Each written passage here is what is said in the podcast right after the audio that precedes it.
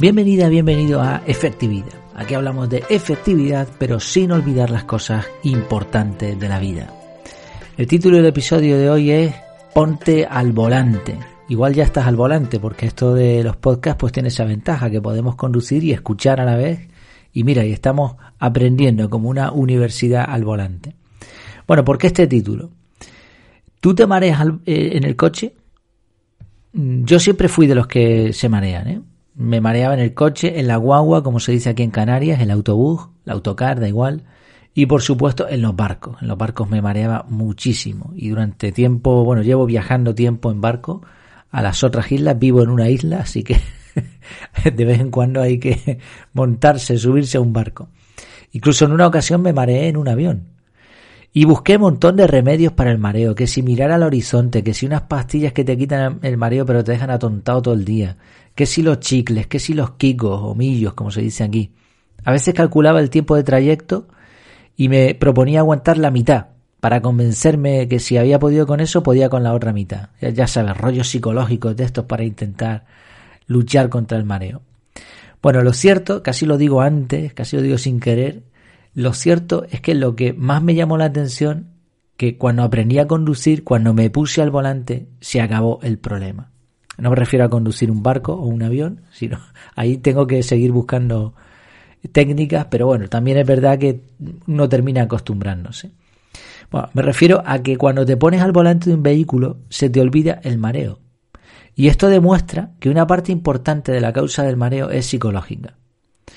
Más allá de que hay factores físicos, ¿no? Que tienen que ver mucho con el estómago, con, con los oídos, con el tema este de la inclinación, etc. En la vida sucede lo mismo, y este símil es muy potente.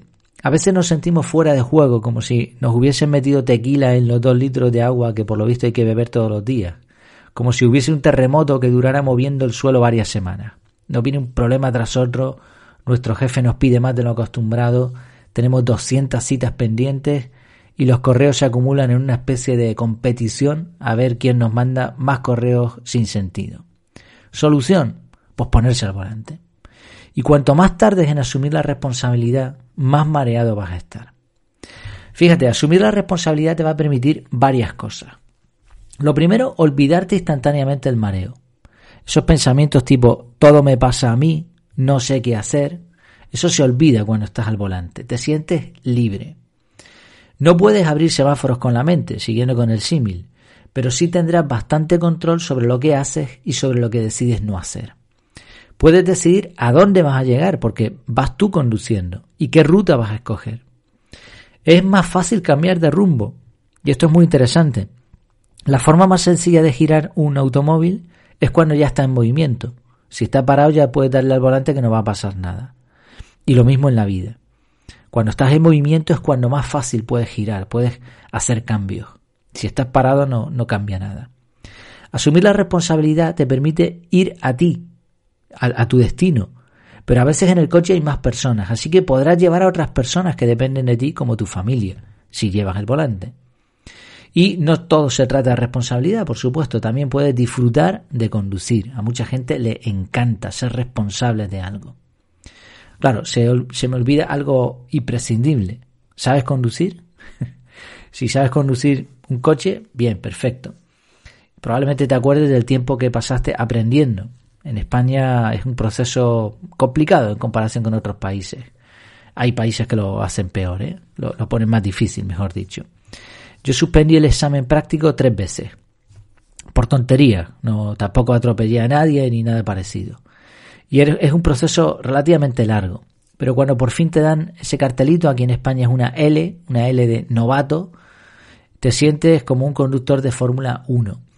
Vas teniendo experiencia y llega un momento que tienes tanta práctica que podrías llegar a tu trabajo o a otros sitios habituales casi sin pensar.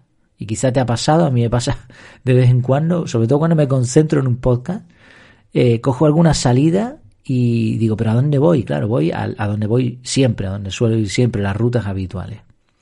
¿A dónde quiero llegar con todo esto? Pues que para conducir y para librarte del mareo debes aprender y practicar. En el caso de la organización personal, aprender un método es imprescindible. Imprescindible, cada día lo tengo más claro. Hay técnicas, hay trucos, está bien, como, como vimos con el mareo, pero al final es ponerse al volante. Y no solamente hace falta un método para tomar decisiones efectivas, rápidas, que te permitan llegar a tu destino y cumplir tus metas, sino también para librarte del mareo cognitivo que resulta de no pensar.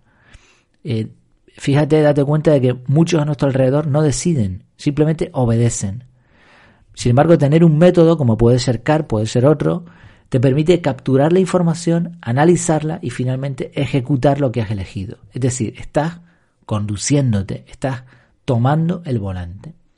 Y con el tiempo el proceso se hará tan automático que no te va a costar trabajo. Simplemente será un hábito más, como conducir. ¿Te parece que esto tiene sentido? Estás conduciendo tu vida. ¿Hay acaso mejor solución para el mareo y para el letargo en el que muchos están?